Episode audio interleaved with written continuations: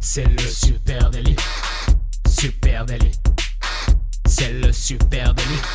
Toute l'actu social média servie sur un podcast.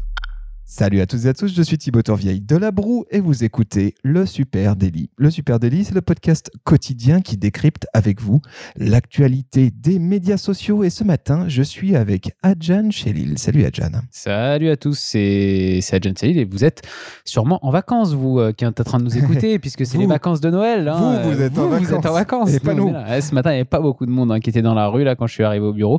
Mais bon, c'est le lot des vacances de Noël Ouais. et on est bientôt aussi en vacances, donc ça va. On va se reposer pour arriver début d'année chaud patate Ouais. dans le super délit. Pour l'instant, je sens pas trop l'esprit de Noël perso. Ouais, mais Tu bon, c'est la période aussi qui fait, euh, qui fait ça. Ouais. Après, on a quand même des, on a quand même un comité des fêtes euh, dans l'équipe qui a essayé de bien pousser Oui. pour qu'on sente l'esprit de Noël. Quand même. Oui, il y a plein de trucs. Merci, on a un énorme euh, sapin, un énorme bonhomme, de, neige, gonflé dans les bureaux. On a du chocolat, machine à café, tout ça, tout ça. Mais bon, mais bon, on n'y est pas encore. C'est peut-être parce qu'on bosse. Ouais, c'est ça. Les amis, allez, veille social media, comme ça, Ouais. quelques jours avant Noël. Et bah oui, ça, il continue à se Histoire passer de des rester choses. connecté, quoi, de voir un peu ce qui se passe. D'avoir euh, des trucs à raconter à tonton pendant les fêtes, si vous voyez tonton cette année.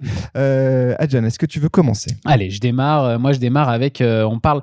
Alors, on parle toujours des nouveaux réseaux sociaux qui débarquent hein, dans le Super Daily. Euh, on en a fait pas mal ces dernières semaines en plus pour savoir un peu quelles sont les grosses tendances de demain, qu'est-ce qui arrive, qu'est-ce qui monte.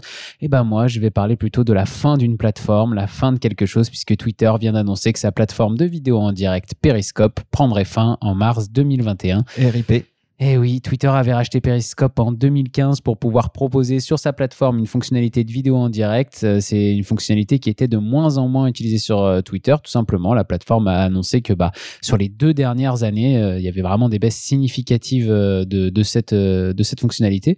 Donc, c'est terminé. On sait surtout que l'application aussi, Periscope, bah, ça coûtait bien trop cher à Twitter pour continuer d'exister comme ça indépendamment de Twitter. hein, parce que Twitter, c'est une, application, mais Periscope, c'était une autre application pouviez télécharger sur votre téléphone. Donc, dès mars 2021, l'application Periscope ne sera plus disponible sur l'Apple Store ou euh, tous les stores. Vous pourrez plus la télécharger. Ce sera terminé.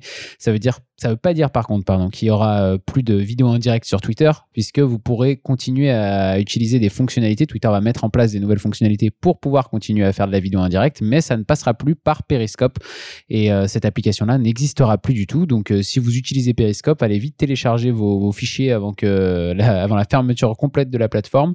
Et ce qui est intéressant, je trouve, c'est que il y a donc la fin de, de cette euh, de cette application en dehors de Twitter pour ramener ça à l'intérieur directement. Et puis Twitter a aussi à côté racheté officiellement une application qui s'appelle Squad et qui permet de faire du split screen. Ouais, J'ai Euh, vu ça. ouais. donc- ça a l'air cool. Ça a l'air très cool. Twitter a très envie d'amener cette nouvelle fonctionnalité et notamment pour euh, essayer de développer un peu euh, le côté euh, visioconférence sur, euh, sur Twitter.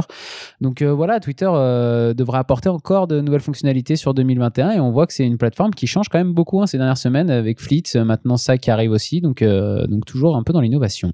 Ouais. Alors, euh, pendant que pendant qu'on attend tous le passage du Père Noël, eh ben, le Père Noël Zuck est peut-être euh, en train de passer en ce moment même avec sa grosse hotte remplie de fonctionnalités Instagram et Reels, puisque Instagram travaille en ce moment euh, sur une flopée, voilà, de nouvelles features. Euh, euh, et ils sont en plein test de petites fonctionnalités euh, liées, euh, ce sont des fonctionnalités créatives. Alors, je dis plein de petits tests parce qu'en fait, vous savez comment ça se passe hein, quand il y a des tests sur Instagram. euh, eh bien, il y a un petit batch d'utilisateurs qui est testé, euh, plusieurs milliers par-ci par-là, et puis euh, après ils voient si ça marche. En gros, ils font des bêta tests hein, concrètement. Euh, et alors en ce moment sur Reels, qu'est-ce qu'on peut voir? Eh bien, certains ont pu voir qu'Instagram avait intégré deux nouvelles fonctionnalités audio. La première s'appelle Audio Mix et elle permet aux utilisateurs d'ajouter leur propre son à un reel. Donc tu peux uploader carrément un, un son. Un MP3 Euh, bah ouais, exactement. Ah de, ce que, de ce qu'on en comprend, hein, de ce Ouais. qu'on a vu comme, comme screen capture. Euh, et puis euh, voice-over aussi, qui permet de rajouter une voix off. Donc là, euh, tu peux Ah. rajouter un mémo vocal par-dessus ton reel. Donc ça, c'est assez intéressant. Ça, c'est assez ouf parce que ça veut dire que ça te permet de raconter des histoires. C'est-à-dire que tu peux filmer des choses, etc., avec ton petit montage Reels et venir mettre ta voix off par-dessus pour euh, rendre le truc encore euh, plus cool. Sachant que tu vas pouvoir mixer tes sons, hein. c'est-à-dire faire ta voix off par-dessus un son Ah ouais. euh, déjà contenu dans ton. Donc ça devient vachement intéressant Ouais. et ça ouvre tout ce périmètre-là en termes de création de contenu. Et ce qui est intéressant, c'est qu'évidemment, ces deux fonctionnalités, elles étaient présentes depuis un moment sur une autre plateforme qui s'appelle TikTok TikTok, Ah évidemment.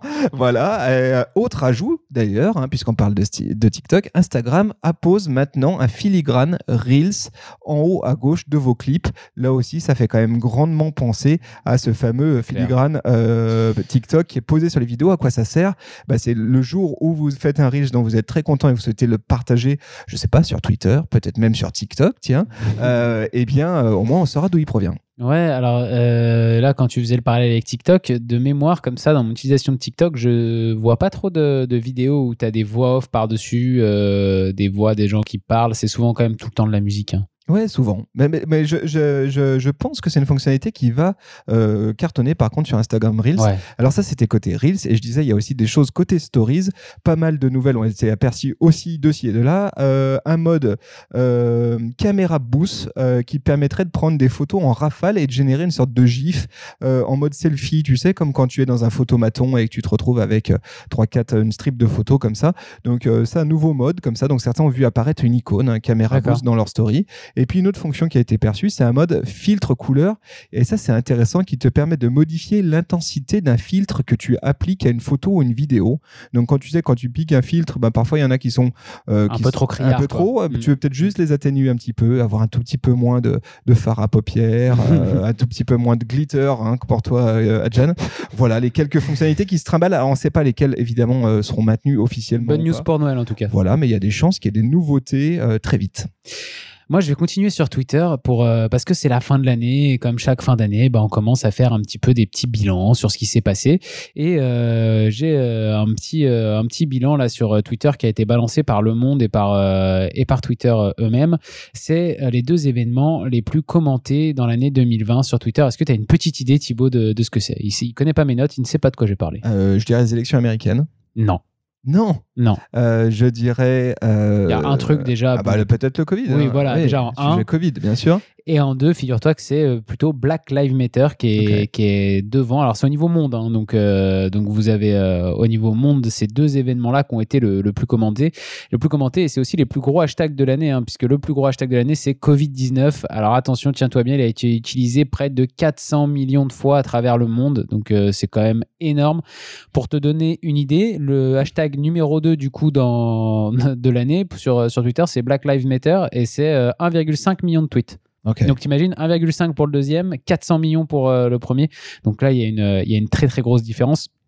Twitter euh, annonce aussi que les sujets politiques et sociétaux ont eu une grosse résonance cette année sur, euh, sur la plateforme, plus particulièrement que les autres années. On sait que Twitter, en plus, c'est quand même déjà une plateforme qui est très tournée vers, euh, vers la politique, vers, vers les, un peu les, les grands courants qui peuvent se passer sur, dans, nos sociétés, puisque c'est quand même beaucoup de journalistes qui commentent aussi, qui créent les, les, tendances. Donc, donc c'est une tendance qui existait déjà les autres années, mais cette année, apparemment, ces sujets-là ont eu une plus grosse résonance que les autres années. Et nous, c'est quelque chose déjà qu'on observait hein, sur les réseaux sociaux de manière générale. On en a parlé plusieurs fois dans le Super Daily, mais que ce soit sur Instagram, euh, avec des marques qui s'engagent de plus en plus dans des, euh, dans des sujets sociétaux, et bah, Twitter, eux, nous le confirment aussi que, que c'est vraiment une, une grosse tendance de l'année 2020.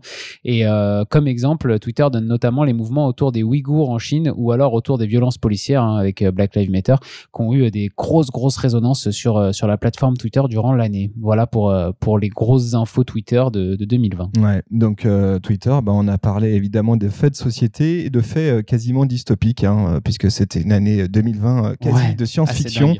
Et puisqu'on parle de science-fiction, je voulais te parler de ce truc totalement étonnant qui s'appelle la mission Red Team. Est-ce que tu as déjà entendu parler de ça? Ça me dit rien. La mission Red Team, euh, eh bien, c'est une initiative hein, qui a été décidée à l'été 2019 par l'Agence de l'innovation de défense euh, et l'état-major des armées. Donc, c'est du très sérieux. hein, voilà, c'est un truc gouvernemental, euh, militaire. Et la mission de la Red Team, c'est complètement farfelu. J'avais, j'avais jamais entendu parler de ça. J'avais manqué cette news et pourtant, elle est passionnante. La mission de la Red Team, elle est ambitieuse. Elle est, c'est une, euh, un, un pool euh, de, une team qui est composée d'auteurs et de scénaristes de science-fiction et qui travaille avec des experts scientifiques et militaires et elle a pour but d'imaginer les menaces qui peuvent directement mettre en danger la France et ses intérêts à l'horizon 2030-2060. Wow. Voilà, c'est complètement fou. Il s'agit donc d'une sorte de brigade qui a été créée par l'État français pour imaginer des scénarios dystopiques entre réalité et fiction. On est quasi dans Minority Report. Mais c'est ça, c'est complètement fou. Et le premier scénario a été révélé le 4 décembre et c'est complètement ouf. Euh, je, te, je, te, fais le, pitch du scénario. C'est un vrai scénario de film et pour autant, ça a été, c'est extrêmement étoffé. Hein. Je vous donnerai quelques ressources après. Nous sommes en 2026 et face à la raréfaction des ressources planétaires, la France et 22 pays partenaires finalisent la réalisation d'un ascenseur spatial.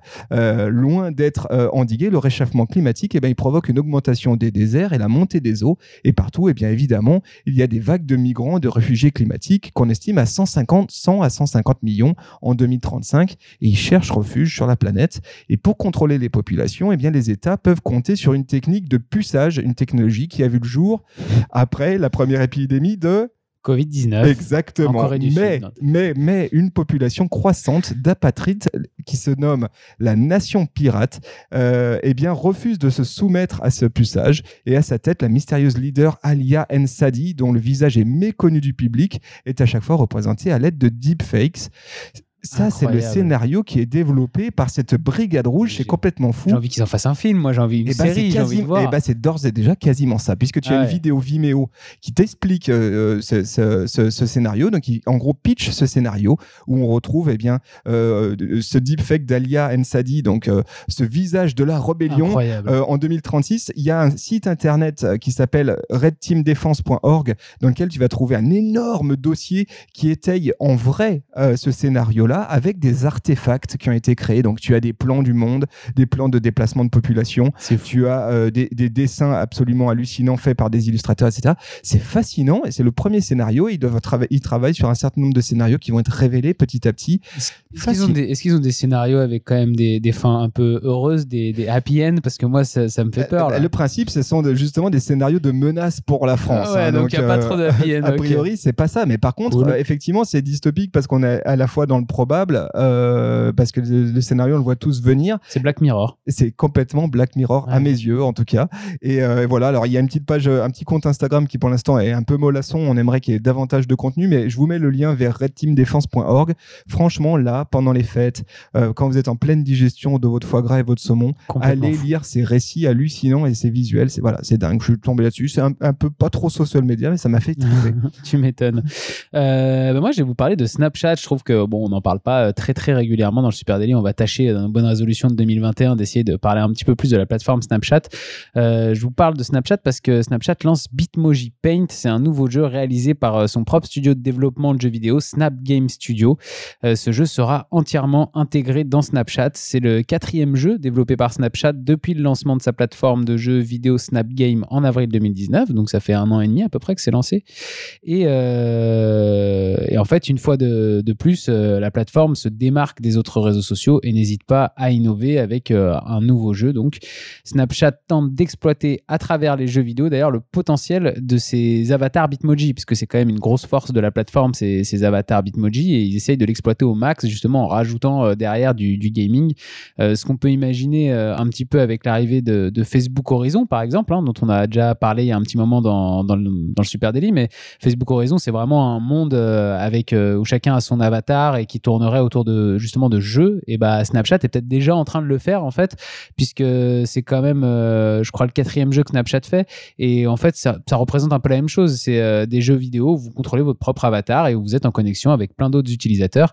Donc euh, on l'a déjà on a déjà parlé le social gaming c'est une des grosses tendances du, social media pour pour les prochaines années.